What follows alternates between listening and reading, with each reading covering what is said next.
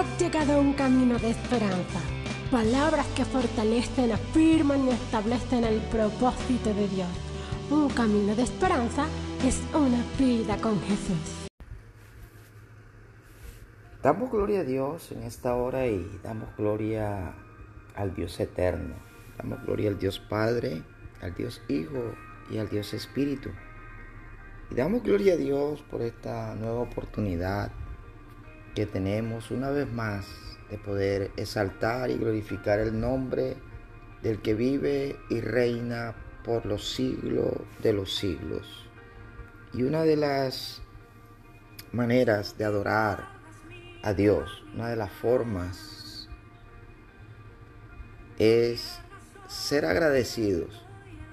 La gratitud es una de las expresiones de adoración más grande que podemos nosotros tener para con el Dios creador. Ser agradecido debe ser un estilo de vida, debe ser para nosotros una forma diaria de expresarle a Dios lo que Él ha hecho por nosotros. Nosotros debemos ser agradecidos con las personas que están a nuestro alrededor. Es más, el Señor Jesús dijo, amad a vuestros enemigos. ¿Sabes? Porque de una u otra manera, si tú eres un hombre o una mujer enfocado en Dios, entonces aún hasta tus enemigos te serán de provecho, porque quizás ellos te servirán de peldaños para alcanzar tu propósito, para alcanzar tu meta. Cuando somos agradecidos, no tenemos eh, obstáculos que nos detengan, porque vamos a colocar nuestra mirada en Dios y vamos a decir, gracias Señor, porque este obstáculo me hizo más fuerte. Gracias Señor, porque esta circunstancia me dejó muchas enseñanzas. Gracias Señor, porque este problema me enseñó muchas formas de resolverlo, de salir de la crisis, de salir de las circunstancias. Y el caso bíblico del pasaje de Lucas capítulo 17, en el verso 11 al verso 16, iba Jesús pasando por un lugar y en aquel lugar dice la palabra de Dios que de camino a Jerusalén habían diez leprosos, diez hombres que tenían una condición de enfermedad, diez hombres que estaban apartados de la sociedad por su condición de enfermedad. La lepra era una enfermedad muy terrible y las personas que la padecían eran excluidos de la sociedad. Los echaban de la ciudad, del pueblo, los aislaban y nadie los podía visitar, nadie los podía ver. Y estos hombres salieron porque oyeron que Jesús iba pasando de Jerusalén a Samaria y a Galilea. Y saliendo estos hombres, dice la palabra de Dios, que ellos alzaron su voz diciendo, Jesús, Maestro, ten misericordia de nosotros.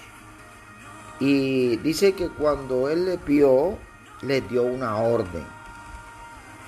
Muéstrense a los maestros, a los sacerdotes.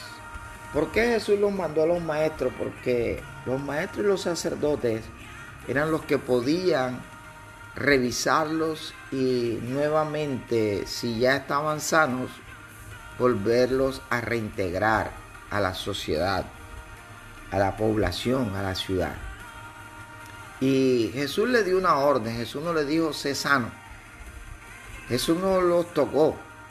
Jesús no le impuso las manos. Solamente Él les dio una orden. Y esa orden eh, fue ejecutada y dice la palabra que mientras ellos iban, fueron limpiados. Mientras ellos ejecutaron la orden de Dios, ellos vieron el milagro de Dios. Por eso es que nosotros tenemos que aprender a ser agradecidos. Y una de las características del agradecimiento es cuando nosotros somos obedientes. Cuando usted valora algo, usted es obediente. Usted actúa conforme a, ese hecho o a esa acción. Usted responde positivamente siendo obediente, sobre todo siendo obediente a Dios, porque la fe es obediencia. La fe es obediencia. Cuando creemos, obedecemos. Y estos diez hombres creyeron que Jesús los podía sanar. Ellos no tuvieron argumento de que Jesús llegara de ellos o que Jesús les impusiera las manos. Ellos simplemente obedecieron. Y cuando ellos iban de camino a mostrarse a los sacerdotes y a los maestros, dice que ellos fueron limpiados, ellos fueron sanados. Y dice que uno de ellos vino ante Jesús viendo que había sanado. Y él vino a glorificar a Dios y lo glorificó a gran voz y se postró rostro en tierra a los pies de Jesús dándole gracias. Y dice que este era samaritano. Dice que este era de los que tenían ciertas diferencias entre judíos y samaritanos, como aquella mujer del pozo.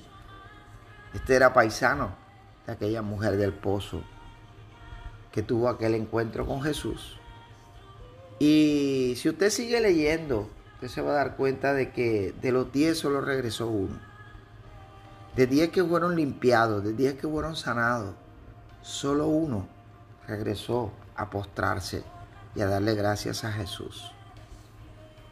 Y yo creo que hoy en día, cuando el hombre, el ser humano debería estar rendido, postrado a los pies de Jesús, son muy pocos los que hoy doblan sus rodillas, colocan su rostro en el suelo, se inclinan ante Jesús y dice, Gracias Señor. Gracias porque a pesar de esta circunstancia, de este tiempo, tú has sido bueno. Tú me has librado, tú me has sanado. Y quizás hay muchos como estos nueve que están esperando que el mundo se sane, que la pandemia desaparezca para ir y regresar a su manera pasada de desenfreno, de mundo y de carnalidad. Yo no sé cuántos en este tiempo valoran la familia y son agradecidos con Dios por lo que Dios ha hecho. Porque en medio de todo este problema, de toda esta circunstancia, Debemos ser positivos, sacar las cosas buenas. Hemos disfrutado más tiempo con nuestros familiares. Hemos podido crecer como familia, limar asperezas, amarnos,